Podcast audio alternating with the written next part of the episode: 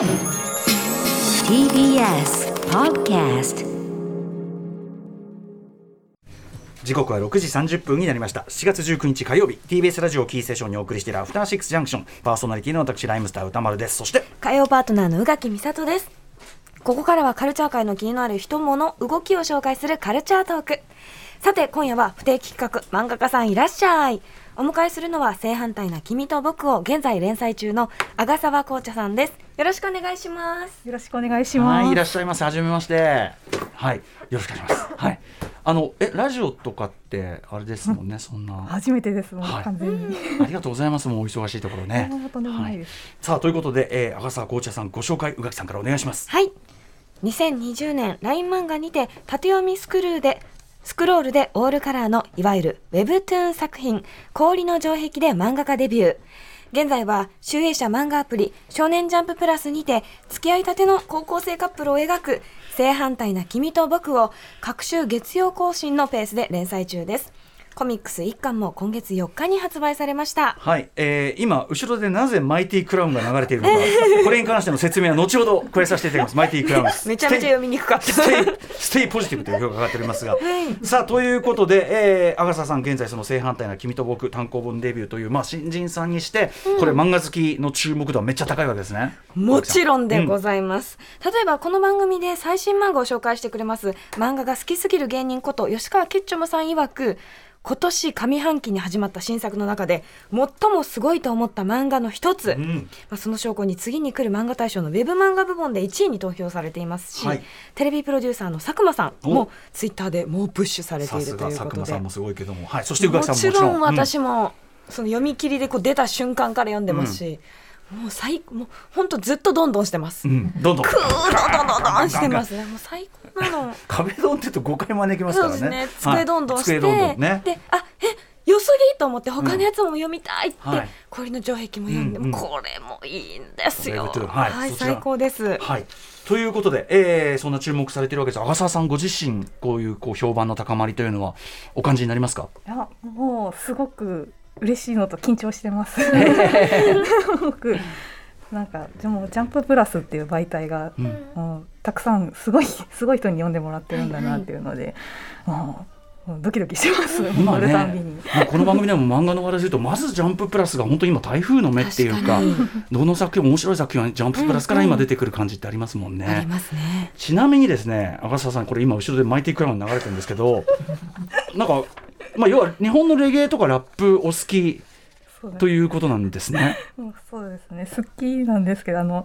歌丸さんの前でそんな話するのすごい緊張します。そう、しかも実はライムスター T シャツね、お召しいただいてて、マジかって感じで。ありがとうございます。あ、じゃあ私どもライムスターなんぞも。あうん、うん作業中に音楽とかよく聞くので、はいお世話になっております。あらまあ、あらまあ、そうですか、そうですかえと。いうことはライムスターなくしていやいや、ちょ、ちょ、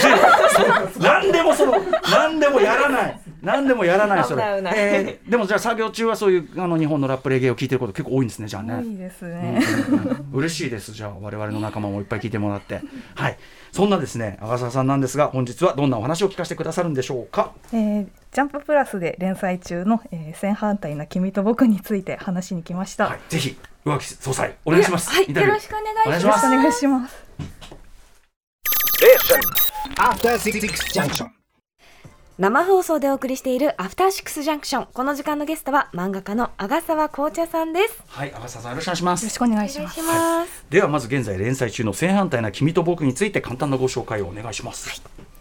元気いっぱいだけど周りの空気を読んでしまう女子高生の鈴木と自分の意見を言える物静かなクラスメイト谷くんそんな谷くんに片思いしている鈴木は周囲を意識するあまりいつも谷くんにだるがらみばかりしかしある時勇気を出して思いを告白。めでたく二人は付き合い始めるのだったがというストーリー。鈴木と谷くんという正反対な二人が付き合い会話を重ねることで自分自身の内面に気づき少しずつ変化していく。その様子をポップな絵柄とテンポのいい会話で丁寧に描き出した青春ラブコメディとなっています。もともとは昨年1月に読み切り作品として発表されたもの。それが第1話となり今年5月から連載となりました。はいということで私も遅まきながらはい私めちゃくちゃ面白かったです。すごいすごすごいマンいわゆる漫画がうまい。うん。本当に。という感じが。はいはい、今もう非常にこう手を振りながら、漫画もうまいし、うん。そのちょっとしたこう一コマでもうこれうんポストカードにしたいっていうぐらい可愛いシーンもたくさんあったりとか。絵としての可愛さもすごくあってこう、はいファンファンファンって映画のキャラクターがポンポンポンって出てくるところとか大好きです。ねあとそんな特別な設定とかじゃなくても、うん。これだけそのなんていうのかな普遍的なその自意識のことであるとか要はその恋をするということがなんか自分を知り他者を知るという成長のプロセスであるみたいなのを、こんなまっとうに深く描けるんだみたいな。このクラスの誰かとのこう化学反応で自分の中の自分がちょっと変わっていくその過程を描いてるところが素晴らしい。クラスメートみたいな気持ちで読めて最高だなと思ってるわけですけれども。僕はもう平君のかあの感じとかが分かり み分かりみすぎて。わかりみ。ああお前分かるけどお前そでもお前ちゃんと自分ですぐ反省偉いね。偉いそう。あの頃の俺よりは偉いっていう。偉いぞって思いながら読んでるそんはない作品なんですけれども、さあということで、はい。ぜひここからインタビューお願いしますさん。ただですね長編デビュー作の「氷の城壁」は縦読みフルカラーのウェブトゥーンですよね。で今回の正反対の君と僕はいわゆる普通の横開き漫画となっています。なんでこうフルウェブトゥーンから横開きの漫画にこう移行したんでしょうか？またウェブトゥーンからのこう移行ってどうでしたか？えー、前作書いてる中で Webtoon って大体なんかメリメリ Webtoon のメリットとかデメリットとか大体ああこういう感じなんだなってなんかぼんやりと分かったのでじゃあじゃあ次は白黒の漫画描いてみようかなってあのなんかいろいろ書いて試してみて合ってるの見つけたいなみたいな感じで、えーっといわゆる普通の漫画っていうのを書いてみたいなって思って今書いてるって感じで、えー一個はもうすごく難しくて今も苦戦してます。どんなところにですか？と Webtoon ってずっと縦にこう絵が、えー並んでる状態なので、こう思い浮かんだ話とかを縦一列に並べればいいんですけど、あのページ漫画ってなるとどうしても小回りを1ページごとに考えてしかもそれをなんかめくってすぐ右に来た方がいいとかあの左にあった方がいいとかそういうのも考えなきゃいけないので、もうネームとかもう考える作業がいつもつまずいてます。へえそっかそんな違いが、うん。えちなみにその最初の Webtoon を書いた時の Webtoon のメリットデメリットってどんなところだと思われましたか？えー、とメリットはもうそのもう縦長にそのページとか関係なく書けるのでそれを生かしてこうスクロールとかを、えーして読んでもらうっていうのでちょっと普通のページ漫画とは違う書き方ができたりあとフルカラーなのでなんかその白黒じゃできない表現ができたりあとシンプルに自分が書きやすいというか小回りが苦手なのであのっちの方が自分を書きやすいなっていうのもあったんですけどでデメリットはあのやっぱその縦スクロール前提で書いてしまうとその紙の比率に収まらないので、あの書籍とかしたいと思ったとしてもんちょっと難しい。なるほど。紙の方にしづらい、まあ、そうなんでもう本当にスマホで読んでもらう用の漫画っていう感じになるかなっていう。そこがデメリットであるかもそう所所有したいんですよ。所有したいんだけど なかなか所有ができなくてそれがすごく残念だなと思うポイントではありました。なるほど。で、まあ、そこから、まあ、横開きの漫画になったわけですけれどもこの正反対と君と僕っていうのは鈴木と谷君まあ、少女漫画で定番の冴えない女の子をフックアップする王子様的一軍男子という関係とはもうまるで逆だと思うんですよね。一方で、まあ、少年漫画によくあるなんかわかんないけど惚れられちゃったともまた違うじゃないですか。この関係性ってこうどういう狙いで作ったんでしょうか？その目立学校で目立つタイプの人が、うんうんの地味な自分に対してなんかなぜか好きでいてくれるっていう状態の好きになられる側の視点の作品って結構定番であると思うんですけど、それの好きになる側の方のなんか視点が見てみたいなってとかなんかその書いてみたいなっていうふうに思ったのでそっち側から定番のそっち側から掘り下げてみようかなっていう感じで書いてみました。ちなみに作者的にはどっちのキャラクターの方が自分に近いなと思いながら書いてるんですか？いやー。なんかこうないろんなキャラクター出てきますけど、うん。この子シンパシー感じるわみたいなのいますか？いやなんか結構どのキャラが近いですかとか結構聞かれるんですけど、うんうん。なんかこの人はこう考えるだろうとかこの人はきっとこう考えるだろうとか考えていくうちに、もうなんか全員わかるっちゃわかるけど全員自分じゃないしだんだんなんかもうこの人はこうだろうとかは思うんですけどなんかもう自分とはみたいな自分はなくなっていく感じがあんまり自分がそこにいない感じになります。なんか本当にクラスにいそうだからなんかなんなら誰かこうちょっとモデルがいるのかなって思いながら読んでました。あれでもなんか人の発言とかは参考にしたりする時はありますけど、友人とかクラスメートでもなんかこの人はもうこの人がモデルみたいななんかしっかりともうそのまんまの人とかは基本いないですね。なるほど。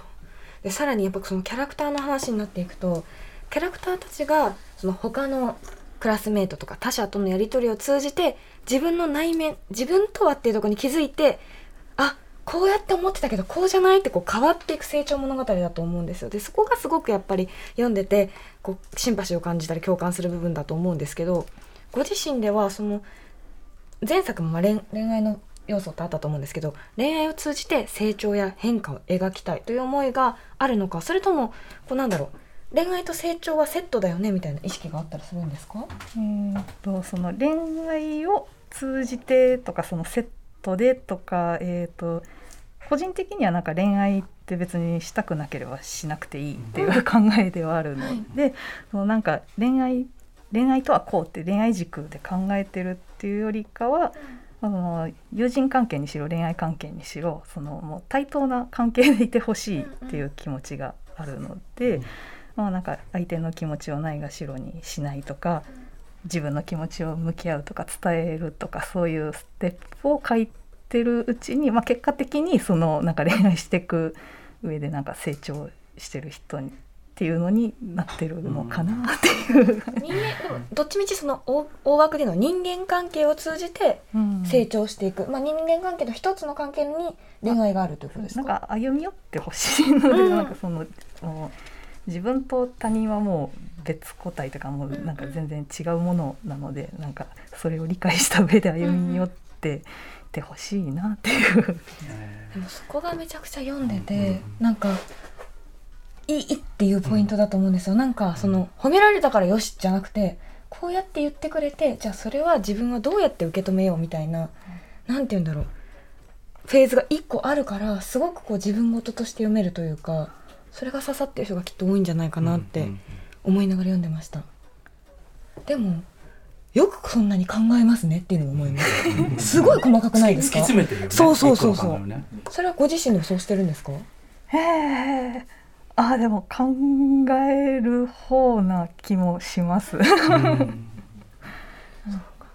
私めっちゃ考える方なんですけどそのなんかその うん京都的嫌味感考えですこれどう。いう意味だみたいあなー嫌味かみたいなすごい考えちゃうんですけど。だからかなすごいしっくりきて読んでました、そうか。そしてさらに本作はとにかく作品が素敵すぎて作者をめちゃめちゃ好きにになるタイプの作品が私が思ってることなんですけど だけで共感ポイントが多いけど爽やかで明るい。その人間のすごい弱い部分書いてるけどさりとって汚いわけではない等身大なんだけどなんかいい意味ですごくさっぱり読めるっていうところがいいところかなと思うんですけどこれは意識してるところですか？そんなに意識してなかったので、うん。なんか嫌なやつ出てこないところがいいっていうのは結構言ってもらえるんですけど、えっと自分では結構意外っていうか、あなんかえっとなんか人の面倒くさいとことかちょっとなんか愚かなところに、が結構惹かれるのでなんか全員もう完全に完璧な人はあんま書きたくないなとは思ってる。うんのでだからいいその嫌なやついないっていう風に言ってもらえるのは結構意外というかなんかあのあそうなんだっていうなんかでもあの、えー、と読んでてストレスがあんまないようにはしたいなって思ってるので、なんかそういうのはあるのかなとか思ったりして、うんなんか嫌なやつがいないというか邪悪なやつがいないんですよね多分。あ 一人一人一人の行動原理がすごいちゃんと書かれるから、なんかこうここいつがこうしてるのにはこういうスタンスの理由があるみたいなのが腑に落ちるっていうか、うん。ことなのかなっていう気もしますけど、そうですね。うん、ただから。平とかねもっと嫌な人に見えてもおかしくないんだけど、うん。なんか理解できちゃう、んうん、なんかね。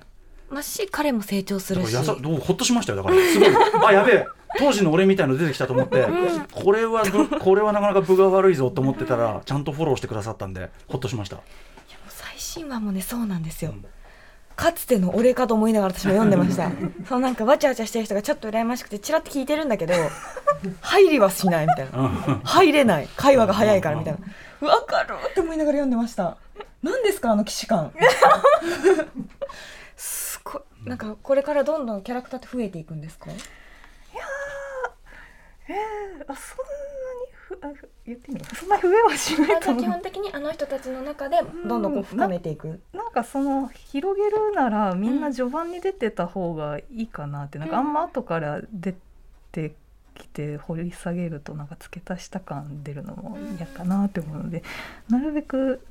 今のうちに出てる人でどうにかしたいなと思ってます。楽しみです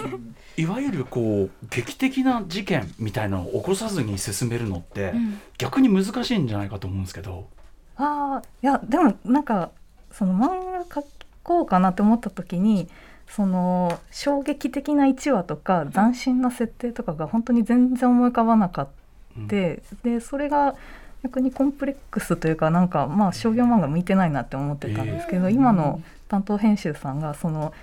このもうこんなめちゃめちゃ普通なことをうん。掘り下げる人逆にそこまでいないから、もうそのスタイルでうん。全然言っていいみたいな感じで言ってもらえたので。結構どんどん開き直って なんかこの感じになっていいんだよいや本当にそここそ、うん、先ほど少女漫画に向いてないとお話しされてましたけどなぜこの作品そのジャンププラスで連載されててまあ少年漫画なわけじゃないですか、うんその